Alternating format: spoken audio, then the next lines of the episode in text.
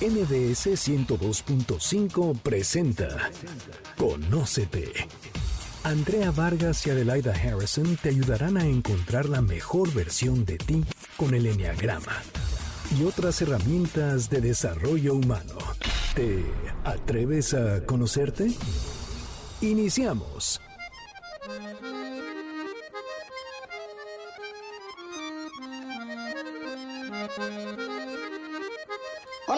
Nosotros somos Adelaida Harrison y Andrea Vargas y como siempre nos da muchísimo gusto que nos acompañen aquí en Conócete. Hoy nuestro programa va a estar espectacular porque tendremos a un invitado del cual nos sentimos muy honradas de que nos acompañe y nos platique sobre una mujer mexicana muy peculiar, de la alta sociedad, muy rebelde, auténtica y a la vez sensible y soñadora, que, que nace a principios del siglo XX y que su vida estuvo marcada por el signo de la tragedia. Fue tan famosa la vida de esta mujer que se hizo una película, se montó una obra de teatro y se escribió un libro muy famoso que apuesto a que muchos de ustedes leyeron y si no, estoy seguro que después de este programa seguramente lo leerán. Pero antes de seguir, quisiera saludar a mi queridísima Adelaida para que nos presente a nuestro gran invitado y nos diga sobre quién vamos a hablar y también para que al final, junto con ustedes, identifiquemos la personalidad de esta mujer en el Enneagrama. ¿Cómo estás, Adelaida? Bien, Andrea, gracias. Gracias a todos ustedes por acompañarnos, porque de verdad el día de hoy manteles largos. Tenemos para empezar, hay que decir, es gran amigo nuestro y además un excelente cronista, periodista, escritor, divulgador de la historia de México y nada más y nada menos que también conductor del cocodrilo los sábados a las 7 pm. Seguramente ya saben que tenemos el día de hoy en cabina a Sergio Almazán. Bienvenido, Sergio. Yes. Eso, oye, pues muchas gracias, qué, eh, qué, presentación tan bonita, pero lo mejor, lo que yo más rescato es que efectivamente eh, no solamente nuestros programas son amigos y vecinos de esta estación, sino que además nosotros personalmente puedo presumir eh, de su amistad, la cual es también de una enorme admiración para mí y un orgullo tenerlas en mi círculo de amigos. Pues gracias de verdad por invitarme en esta ocasión a que hablemos de una mujer del siglo XX. Exactamente. la mujer que nació con el siglo XX. Bueno, pues te dejamos los micrófonos. ¿Quién fue? Ah, bueno, pero no hemos dicho de quién vamos a hablar. Cuéntanos, Sergio, ¿de quién? No. Bueno, vamos a hablar de una mujer que eh, eh, queda marcada en la memoria de México y de París. Eh, este, y me estoy refiriendo a la hija del gran arquitecto, eh, el gran escultor que fue eh, don Antonio Rivas Mercado y su hija, Antonieta Rivas Mercado. Esta mujer que nacería arrancando el siglo XX. ella nació en abril de 1900, por eso es que cuando llegó el arquitecto que era director de la Academia de San Carlos, eh, allá por el, eh, por el rumbo de eh, Ribera de San Cosme y hacia el norponiente de la Ciudad de México, cuando él regresaba a su casa en las calles de Héroes 45, allí en la colonia Guerrero, en el centro de la Ciudad de México, gente de servicio de su casa, al abrirle la puerta, le dijo, patrón, este, fue niña. Mm. y contestó don Antonio Rivas Mercado, es la hija del siglo XX. Y a mí me parece que el título es bellísimo porque efectivamente la historia de Antonieta Rivas Mercado marca la primera mitad del siglo XX mexicano. Y voy a ir desmenuzando esto. Imagínense en este México que está llegando a su cúspide del porfiriato. Eh, inicia el siglo XX y hay un proyecto en México de empezar a desmontar las rancherías, las haciendas, ese México rural que todavía eh, teníamos y todavía se vislumbraba. Ni siquiera se pensaba en ese 1900 en edificaciones con rosetones, con esta decoración como si fuera un pastel de merengue como son muchas de las fachadas que vemos en el centro de la época porfiriana, ¿no?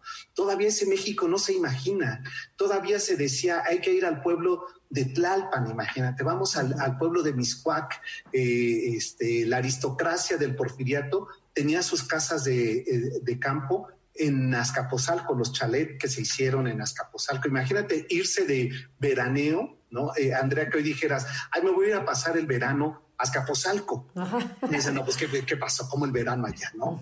Entonces, ese era el México de 1900. Eh, el grupo cercano, eh, que era el grupo de los positivistas, eh, este grupo de los científicos, que eran jóvenes que habían ido a estudiar al extranjero, a Londres, a París, y estoy hablando de apellidos como Escandón Landa, como este, Martínez de la Torre, como Mieri Terán, estas familias aristocráticas de la eh, del porfiriato, traerán nuevas ideas a este México eh, que iniciaba el siglo XX y le proponen a Porfirio Díaz que es momento de crear el México moderno. Y uno de esos hombres, que era el mayor de todos estos jovencitos, era don Antonio Rivas Mercado. Eh, este arquitecto que su, imagínense en 1869-68, este, Nayarit, Tepic, Nayarit. Pues era, la verdad, terreno eh, árido. Pues la familia, él es originario de ahí, su familia lo manda a estudiar a Londres para que fuera sacerdote. Ah. Eh, lo inscriben con los jesuitas. Y este muchacho rebelde, como le hereda el ADN a su hija, eh, se revela estando en Londres y dice, no, yo, yo quiero aprender a dibujar, a hacer trazos, sin saber que lo que él quería hacer era arquitecto. Tenía 12 años ingresa eh, a la high school en, eh, Londres, donde estudia ingeniería. Eh, es tan buen alumno que gana una beca para irse a la Sorbona de París a mediados de los años 70 del, del, siglo XIX y estudia en la Sorbona arquitectura. ¿Qué está ocurriendo en el movimiento arquitectónico, artístico de París? El Art Nouveau el arte del floral, el arte de las curvas, el arte del cuerpo femenino, el honor al cuerpo femenino. Y eso a lo mejor ya eh, seguro eh, estoy viendo cómo desorbitas los ojos Andrea y, Adelaida sonríe, porque entonces ya entienden por qué diseña la columna del ángel de la independencia tan al estilo italiano-francés porque fue lo que aprendió don Antonio Rivas Mercado, fue lo que vio, lo que diseñó, lo que eh, aprendió estando en la Sorbona de París. Llegará a México, es el gran ingeniero, arquitecto, y fíjense de las aportaciones. Eh, don Antonio Rivas Mercado separa las licenciaturas de Ingeniería y Arquitectura en México, que era una sola. Eh, implementa una materia que no existía en los planes de estudios en México, que era hacer planos para construir casas. Ah. La gente hacía las casas pues como hacían dibujitos y como iban eh, saliendo. Con el maestro. Exacto, con el maestro de obra de, a ver, usted cómo ve aquí un cuartito más para el niño, ¿no? y él dice, no, hay que hacer planos, hay que hacer cimentaciones. Eh, sin embargo, está también de moda otra corriente de la cual él está en contra, que es el uso del, eh, del metal, del, eh, de las estructuras metálicas, como por ejemplo lo es eh, la Torre Latinoamericana, que eran estructuras metálicas, el Palacio de Bellas Artes o el Museo de la Revolución Mexicana. Él dice que eso no es arquitectura y que no es ingeniería. Tan es así y es tan necio en eso, él todavía usa los, eh, este, los pilotes de madera, todavía eh, los troncos de madera para cimentar, ¿no?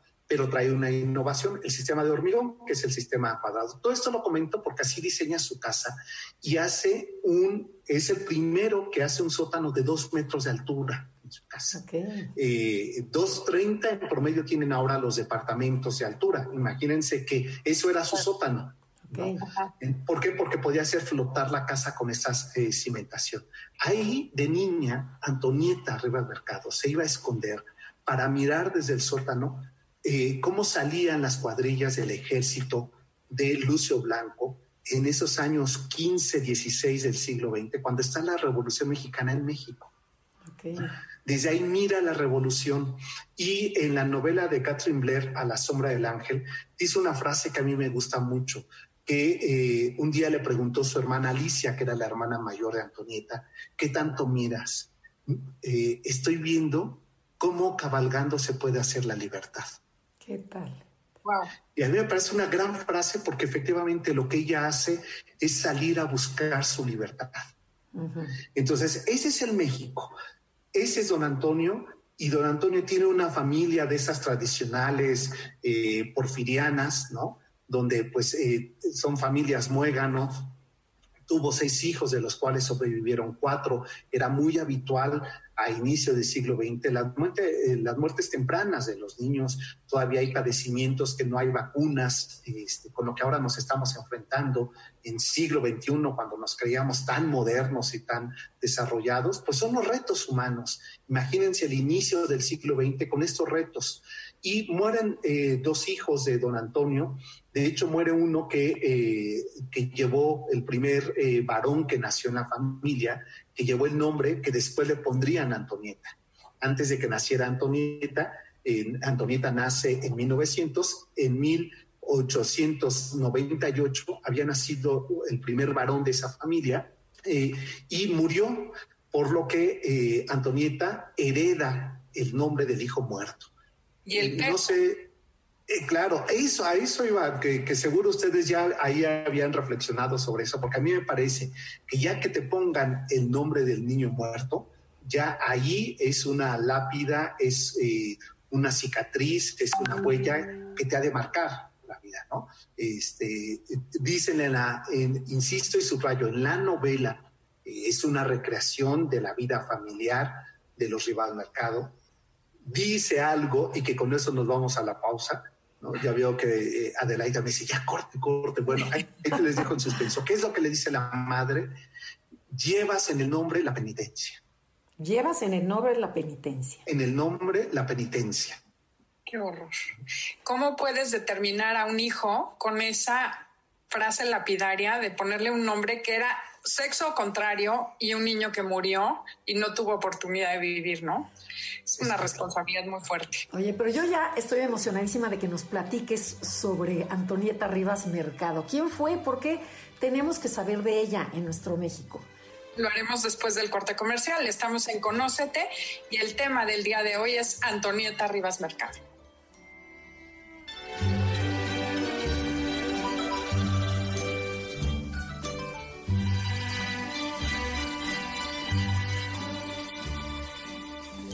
Si te está gustando el programa, puedes escuchar el podcast en www.mbsnoticias.com diagonal programas diagonal conócete. Regresamos.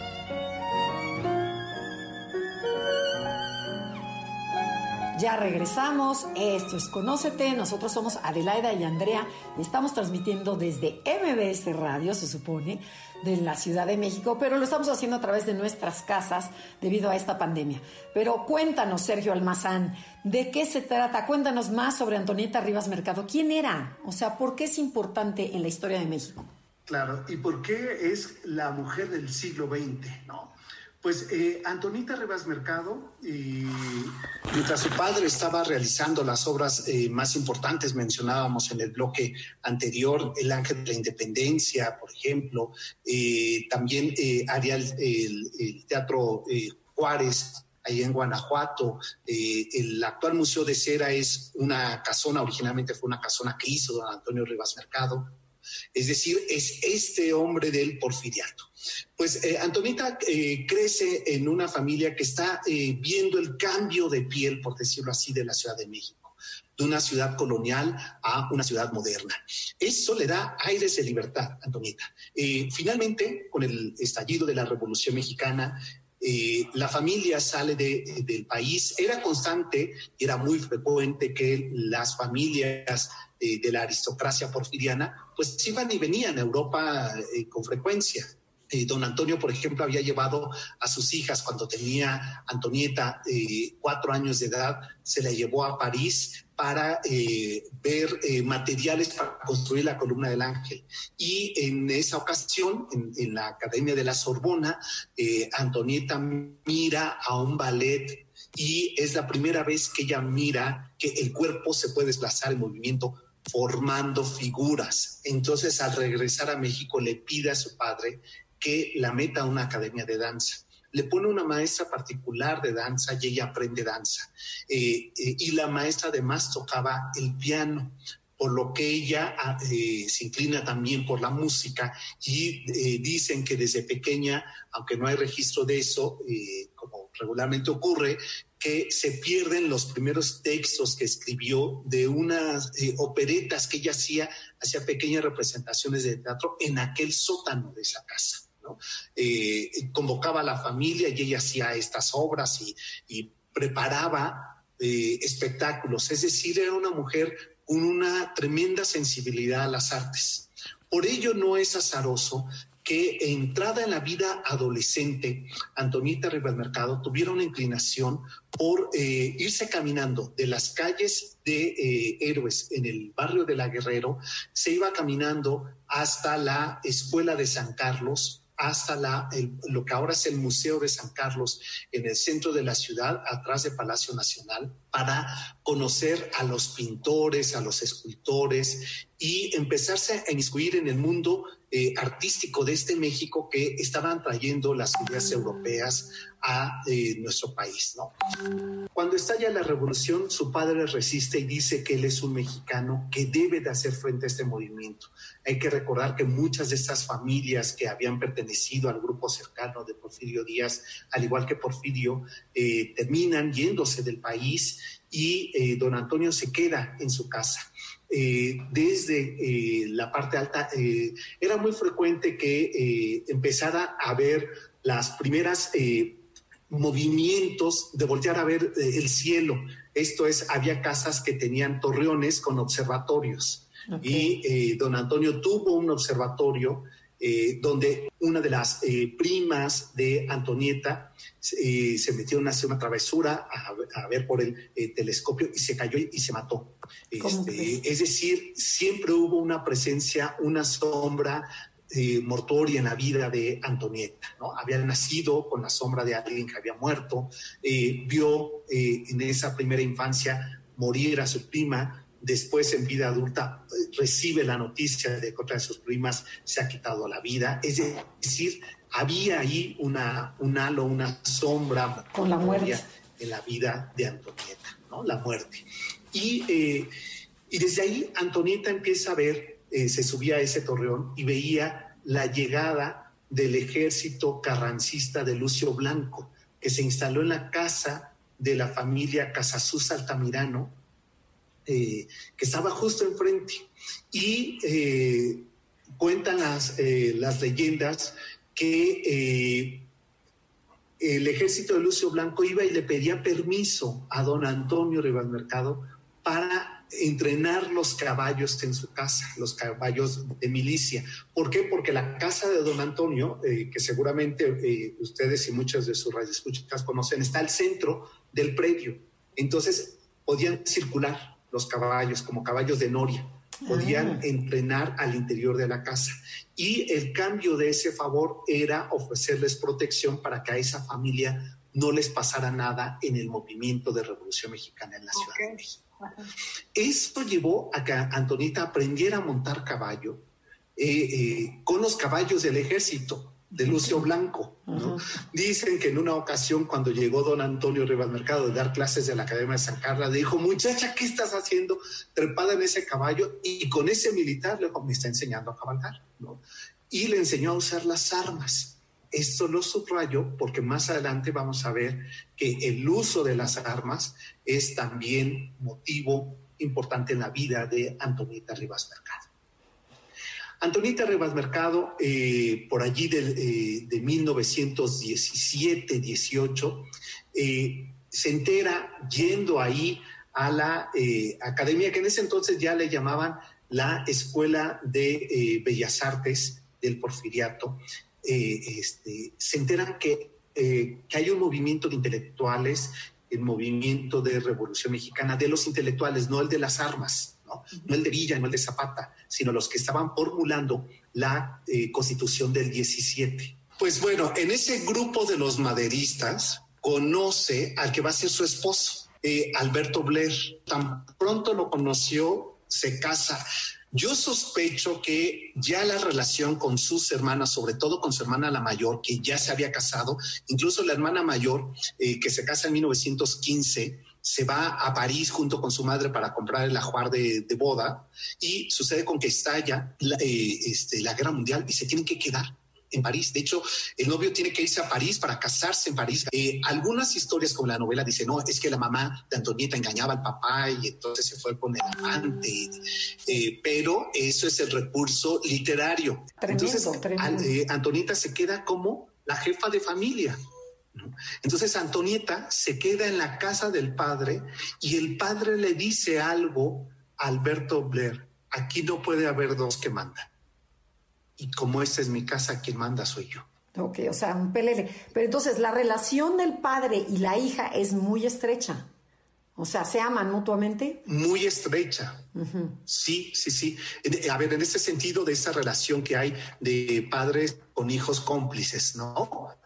Que establecen una, una relación, eh, es la hija consentida del papá. Eh, de hecho, cuando muere don Antonio, todos se acerca a su hija Antonieta, aun cuando tenía tres hijos más, y la hermana le arrebata la casa, eh, Alicia. Las razones es que también Antonieta, como era una romántica de la cultura, pues Antonieta se pone a repartir el dinero de la herencia para el movimiento que encabezará un hombre importante en su vida y que aquí les dejo en suspenso, José Vasconcelos. ¿Qué relación tiene Antonieta con Vasconcelos, que había creado eh, la Secretaría de Educación Pública, que promueve el muralismo? Pues esto, eh, entiendo que tenemos que hacer una pausa, ¿verdad, Andrea? Así es. Ya casi. tenemos que ir a un corte comercial, pero no se muevan porque esto está interesantísimo. Enterémonos de la historia de Antonieta Rivas Mercado y de México del Porfiriato.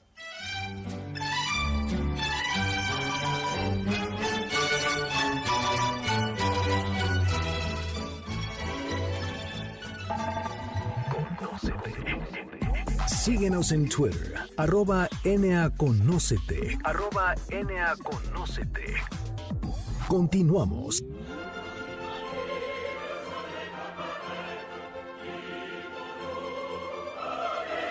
Ya estamos de regreso. Nosotros somos Adelaida Harrison y Andrea Vargas y estamos con Sergio Almazán, quien nos está describiendo de una manera súper amena la vida del porfiriato y la vida de Antonieta Rivas Mercado.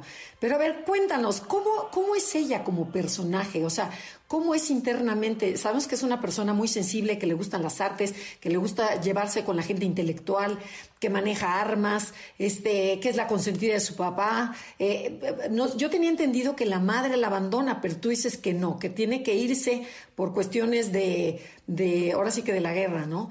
Este, pero platícanos un poquito más, ¿cómo se lleva con los hermanos? ¿Cómo es ella internamente? A ver, ella con los hermanos menores, eh, según lo que está documentado, se convierte en esta mamá eh, una vez que, su madre Matilde ha, ha, salido del país y no puede volver. Antonieta, dicho además por el padre, que le da esa consigna de tú serás ahora la madre mientras eh, regresa tu madre, te tienes que hacer cargo de tus hermanos. Tiene dos eh, eh, hermanas menores y ella encarga del cuidado relativo, vamos, porque tenían este, nana cada uno de ellos, pero se encarga incluso de dar órdenes de qué se come en casa, los horarios de la comida, hay que esperar al padre, que se empieza a comportar, como dice Jaime Labastida, en la esposa de su padre. Al mismo tiempo que eso le permite una autoridad para las entradas y salidas eh, eh, en casa. Eh, ¿Esto qué quiere decir? Antonita empieza a formar este círculo de intelectuales. hizo ella unas aulas que le permitía tener la orquesta de Carlos Chávez. O sea, Carlos Chávez, este gran, enorme músico del porfiriato, iba y ensayaba con una conformación de los niños de los barrios cercanos, eh, una orquesta, la orquesta de Carlos Chávez. Y Antonieta, por ejemplo, le regala un piano de cola eh, a Carlos Chávez eh, para que pueda llevar a cabo su proyecto cultural de música en el México entre la Revolución Mexicana. nos damos cuenta que prácticamente eh, Albert Blair, su esposo, está eh, eh, borrado en la historia de Antonieta. Este, el, papá de Antonieta, que había ganado un concurso para el proyecto de extender el poniente de la Ciudad de México y crear la zona habitacional de Chapultepec este, Heights, hoy conocida como Lomas de Chapultepec, y le dice eh, este, don Antonio Rivas Mercado a su yerno, Albert Blair, este, a ver, pues ponte a hacer algo, diseña tú Lomas de Chapultepec. Quiere decir que el, marido está reducido a nada, ¿no? A los caprichos entre Antonieta y su papá. Pero el marido era también arquitecto o no? Era arquitecto, él había estudiado en Nueva York arquitectura, este, eh, era un intelectual, pero también pues, ejercía su, su profesión y empezó eh, trabajando, ayudando a su suegro, a don Antonio, a proyectos que él tenía. Y sabemos el destino manifiesto de relaciones así, terminan separándose.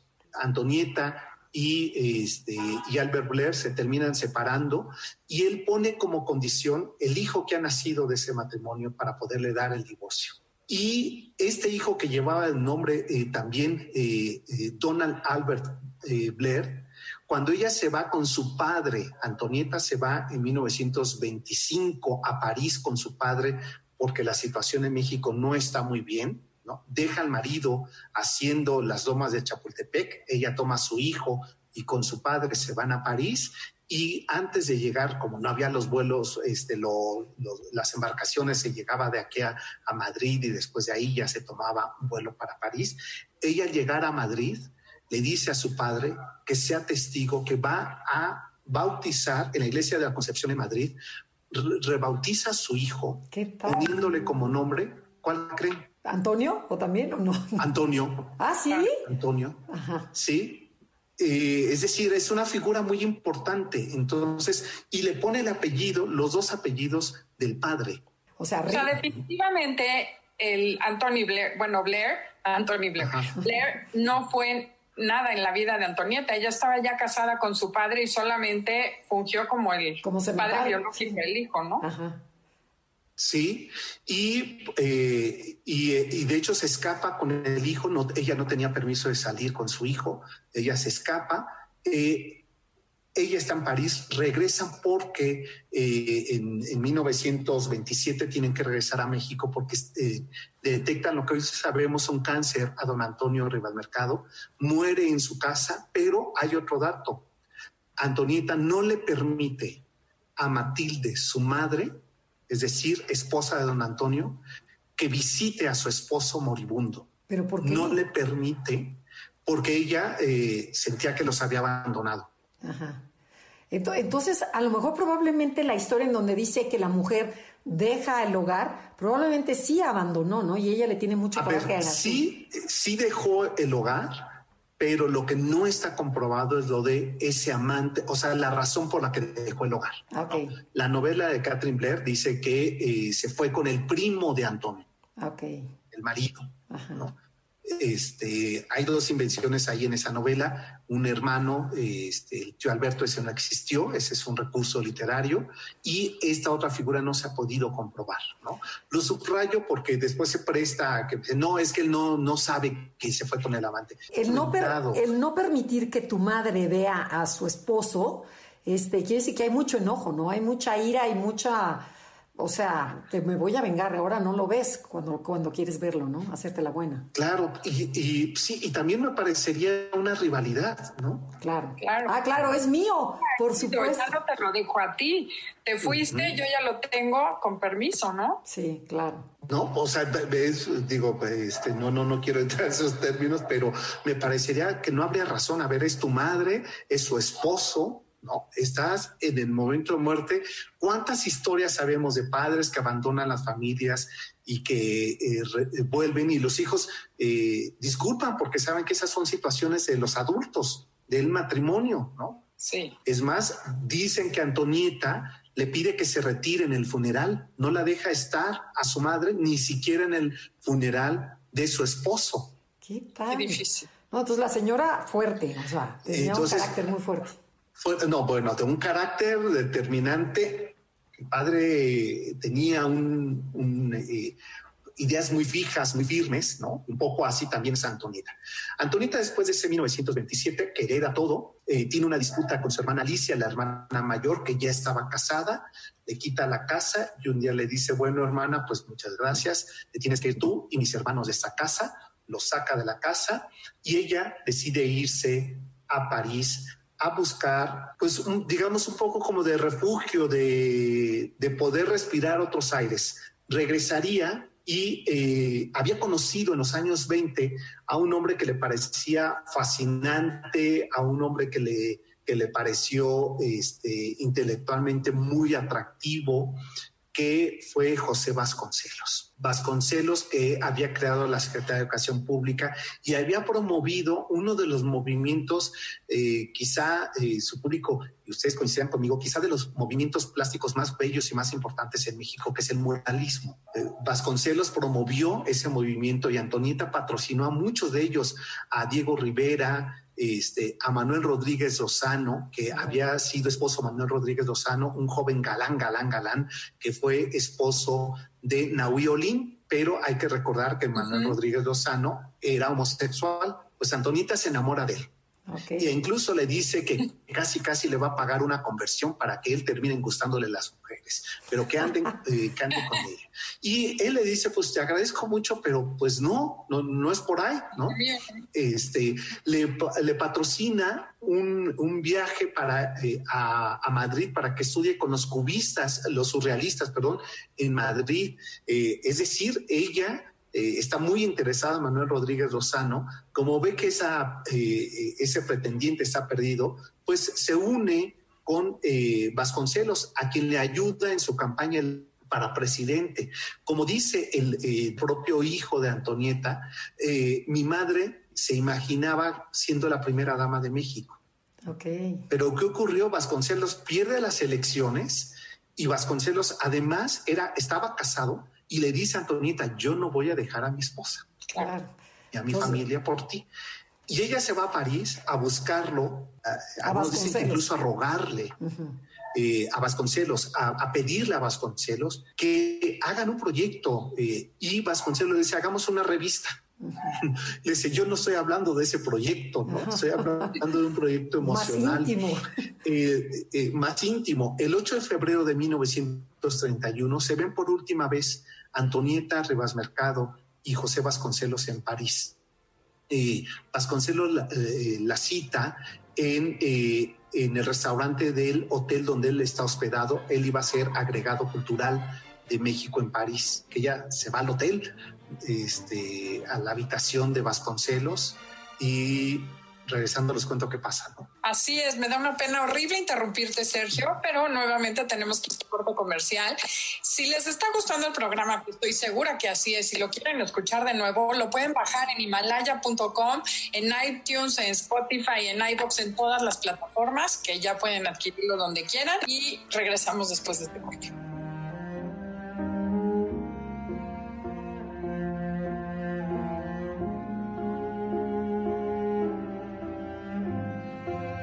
Ya regresamos, esto es Conócete, nosotros somos Adelaide Harrison y Andrea Vargas y estamos hablando sobre Antonieta Rivas Mercado con Sergio Almazán.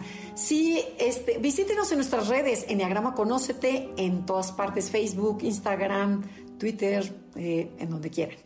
Bueno, Sergio, platícanos, nos quedamos en que esta mujer se va a París, se encuentra con Vasconcelos, va al hotel de Vasconcelos y ¿qué pasa?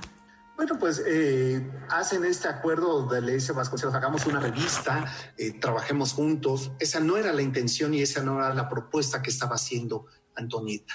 Antonieta eh, quiere una pareja y quiere que esa pareja sea este hombre que a todas luces, cuando uno lee el Ulises criollo, cuando uno lee sus memorias, uno se da cuenta que es un hombre altamente seductor de manera intelectual. Es un gran intelectual, de los años 20, 30 de México. Tal es la prueba que está ahí el muralismo. No, no inventó el muralismo, pero crea esta corriente y sienta las bases para un movimiento cultural en México de la primera mitad del siglo XX. Entonces, por supuesto que esa mujer, que era lo que le seducía, pues quería a un hombre como él, ¿no? Eh, se despiden con precisión, algunos hacen ahí conjeturas. Antonieta sube a la habitación, lo que no se sabe si sube acompañada de él o hace ahí alguna artimaña para poder ingresar a la habitación de Vasconcelos y extrae eh, un arma, una pistola de la habitación de Vasconcelos. Le roba esta arma, se va y eh, aquel 11 de febrero de 1931 por la mañana eh, pone en, un, en un tren, ella está en el distrito 11, sube al tren con su hijo y la nana, se despide de su hijo y le entrega una, una carta a la nana que debe de llevarle a eh, este, Juan Pani, que era el embajador de México en, eh, en Francia. Eh, después se sabe que dice esa carta donde le pide que a la familia paterna le entregue su hijo.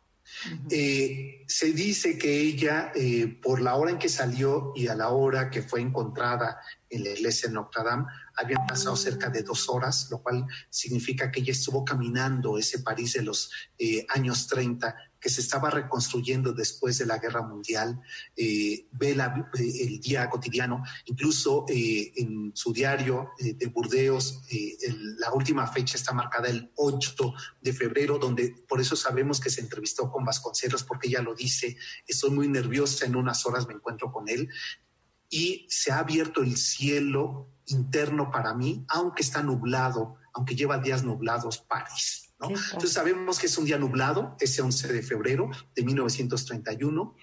Eh, ingresó a la iglesia en Notre Dame, más o menos se cree que como a las 12.15, 12.20 del mediodía de aquel miércoles 11 de febrero, en un invierno eh, parisino, se hinca a rezar y después eh, se oye una detonación Antonita Rivas Mercado en la cuarta hilera del extremo derecho de la iglesia de Notre Dame, frente al Cristo eh, crucificado, ella se da un tiro a la altura del corazón.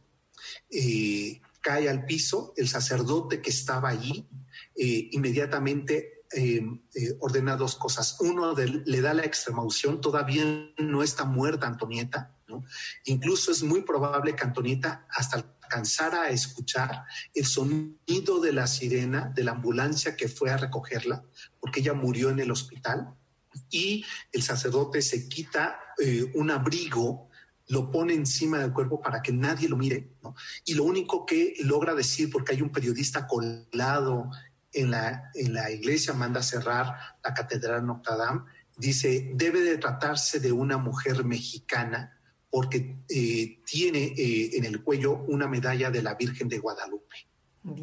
Eh, se acalla eso, se acalla la vida de una mujer que había luchado por su libertad, que si aquella frase de hay que montar a caballo para ser libres, había encontrado finalmente frente al único padre que le quedaba, que era Dios Padre, había encontrado su libertad. Catherine Blair, su nuera, dice que lo único que le anclaba al mundo a Antonieta era su hijo. Queda claro que ni su hijo, porque ese día lo puso en un tren y eh, fue a encontrarse con su destino. Eh, dice eh, la propia Antonieta en noviembre de 1930 en su diario de Burdeos, no sé a qué vine a París, pero creo que vine a encontrar mi destino.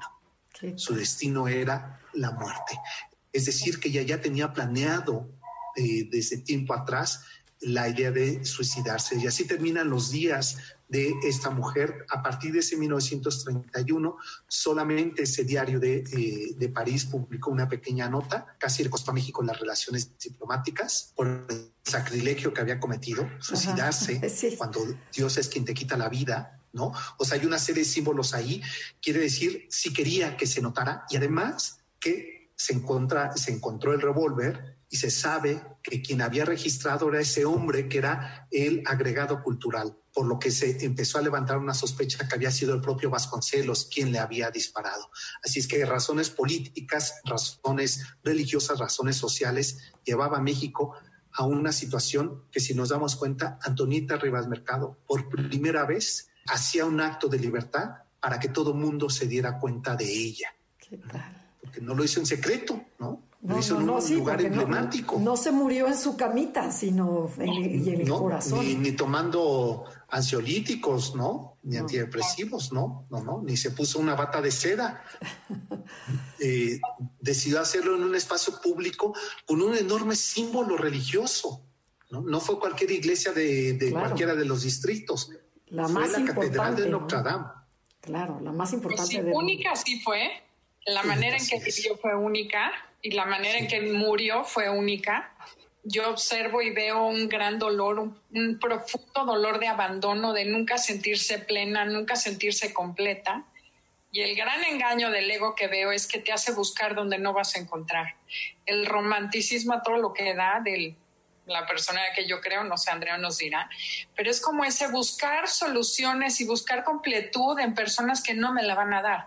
Es como negarte de antemano la felicidad para tener razón de que soy abandonada, de que no tengo lo que necesito, como ese es el juego que creo que el ego del 4 hace, ¿no, Andrea? No, definitivamente. Para los que no conocen, en, el enneagrama, y muchos que sí, eh, definitivamente creemos que es un 4, un 4 pasional, un 4 sexual. Es, es, una personalidad en la que el abandono es su tema. O sea, porque la, desde el abandono del primer hijo, que se, del primer hermano que se muere, luego la madre que se va, llámese que si por lo que quieras se fue. Infidelidad. infidelidad. Después el padre, luego la prima, ¿no? Que dices que también se muere. Este, o sea, la muerte, la tristeza, siempre está alrededor de ella. Entonces yo creo que sí es una mujer que sufrió muchísimo, que era muy intelectual, que su corazón lo llenó con la cultura. O sea, porque era lo único que sí le llenaba el alma, este, y muy generosa, porque a cuánta gente ayudó y, y, y este, y apoyó. Entonces, sí creo que, y nadie le dio, como dijo Adelaida, buscó afuera lo que quería, lo que tenía dentro, pero nunca lo encontró. Y esta muerte, porque decir, es, lo planeó, y además con el arma, es como eh, la personalidad 4 siempre se compara y siempre es, ¿sabes qué? Te lo dije. Y es, es vengativa. El 4 sexual, que se le llama, es este, es un 4 que le quiere hacer daño al que me hizo daño. O sea, ah, sí, pues mira, me lo cobro. Y de esta manera me lo cobro. No sé qué opinas tú, Adelaida, en cuanto que sea una cuatro sexual. Sí, me parece que es súper, además súper icónico, porque el cuatro sexual es la personalidad más fuerte del enneagrama. Mucho más que un ocho que parece que gritan y que son muy fuertes físicamente. La pasión del cuatro sexual es, es hasta el final. No hay límite para la venganza, no hay límite para el amor, para la entrega. Entonces, con esa pasión con la que se entregan a la vida, también se entregan a la muerte y el 4 no tiene problemas con el suicidio. De hecho, siempre es una opción para terminar la tristeza y terminar ese dolor que viven. Entonces, el 4 no se asusta con los suicidios y de hecho siempre para un 4 es como esa opción de entiendo que vayas a acabar con tu tristeza, ¿no? Es, son personas que son muy auténticas, que son muy diferentes, son únicas. No sé si a ti te suene, Sergio que sí se es que yo les tengo una pregunta. Es que a mí sí me parece que sí es muy revelador que el disparo se lo diera en el corazón. No se lo da en la sien, no se lo da en el estómago, no, no se lo da en la garganta.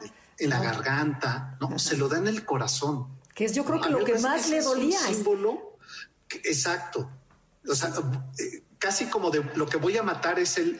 Eh, el dolor el dolor emocional, ¿no? Sí, claro. Sí, sí, sí, sí. El, cuatro, el tema de, de, niño, lo que hace es empezar a culparse de la situación de abandono, que finalmente se siente carente y empieza como a, echarse la culpa porque dice, mi madre no me pudo abandonar, porque mi madre, pensar que un padre o una madre me abandona es como muy fuerte para un niño. Entonces siempre es como, si yo no fuera defectuoso, no me hubieran abandonado. Entonces es un proceso egoico de culparme por lo que me sucede. Y curiosamente luego buscas la profecía autocumplida. Vas y buscas relaciones o situaciones que te repitan la situación para poderlo sanar pero siempre te pones en un lugar donde vas a perder, vas a sufrir el abandono porque eliges parejas que no pueden estar para ti. como nunca pudo estar tu mamá o tu papá. No, exactamente lo que dice, se, enamora de un homosexual, después se enamora de una persona que está casada, ¿no? De Vasconcelos, o sea, de lo prohibido. Y entonces eso corrobora y dice, ya ves, tenía razón, el mundo no es justo, el mundo me abandona, todo mundo me abandona, y luego la muerte del papá es un abandono. Y, este, y yo creo que lo único que le queda es eh, el altar, Jesucristo, y regresar al Padre, a su verdadero Padre. ¿no? En donde dices que ve la luz. Al padre original. El padre original. Dejar de sufrir en esta tierra y regresar a lo que perdió, bueno, a donde sí va a ser bien recibida, ¿no? Qué personaje, ¿verdad? No, bueno, bueno, bueno. Oye, y ¿Se da cuenta que sí es la mujer del siglo XX? Claro, sí, totalmente. Y además creo que le debemos como país muchísimo. No solo las mujeres, la cultura, la educación, todo lo que hizo, los paradigmas que rompió. Pero, y, su historia no se supo en muchos años, o sea, no se supo de su muerte, ¿no? Por 60 años. 60 años. Lo ocultó la familia, lo ocultó el gobierno, lo ocultó la historia de México, porque estaba llena de todo esto, ¿no? Los tabúes sobre el suicidio, los tabúes sobre este, la relación diplomática, los tabúes sobre la vida política, y además que como es una mujer del porfiriato, hay que recordar que en mucho tiempo no hablábamos del porfiriato, era el malo de la historia. Entonces, como que todo se había juntado para que ni siquiera la historia le hiciera justicia a una mujer como Antonieta. No es sino hasta 1995, en los 90, en que eh, eh, Catherine Blair, en el 97, que es... Eh, su nuera, ¿no? La esposa del hijo, su, nuera, saca esta novela después de ella una investigación de 30 años, ni el hijo sabía que la mamá se había suicidado. Le habían engañado, le habían dicho que había muerto de una enfermedad. Claro, son los secretos, los esqueletos de familia, ¿no? Que uno va escondiendo. Eh, eh, y eh, a partir de ese momento es que consideran que hay que hacerle justicia en la historia nacional a esta mujer y que me parece que todavía nos da mucho por investigarle. Creo que sí, todavía podríamos hacer un programa completo hablando de esta mujer tan enigmática. El, libro es A la sombra del ángel, ¿no? De, de, Catherine, Blair. Sí, se lo recomendamos muchísimo, es buenísimo. bueno, Sergio, y cuéntanos, porque tú eres un, una fuente de conocimiento y sabiduría. ¿Dónde te encontramos? ¿Tus talleres, cursos? Cuéntanos más. ¿Dónde pues estamos haciendo, eh, para no aburrirnos en este confinamiento, unos ciclos de historia de México de historia de la ciudad, cómo se formó la ciudad, otro ciclo de, biografías de personajes, eh, y lo hacemos en esta aplicación que es una maravilla, ¿no? que la tecnología nos puede servir para muchas cosas, para aprender, para conectarnos, eh, como es Zoom. Entonces lo hacemos todos los martes, tenemos a las 6 de la tarde. Eh, es un curso, digamos, abierto de biografías del cine mexicano y de historia de personajes de la ciudad. Pues si quieren informes, eh, mi correo es sergio arroba sergioalmazán.com, está muy fácil, o en el Twitter que es salmazán71. Quien esté interesado, pues serán bienvenidos. Sergio, pues, gracias. Gracias por la invitación. Y gracias a todos ustedes por escucharnos y acompañarnos. Los esperamos la semana que entra. Esto fue Conócete. Gracias, Janine. Gracias, Felipe. Y los dejamos con, el, con Concha León Portilla en el Enlace 50. Quédense en MBS y hasta la próxima.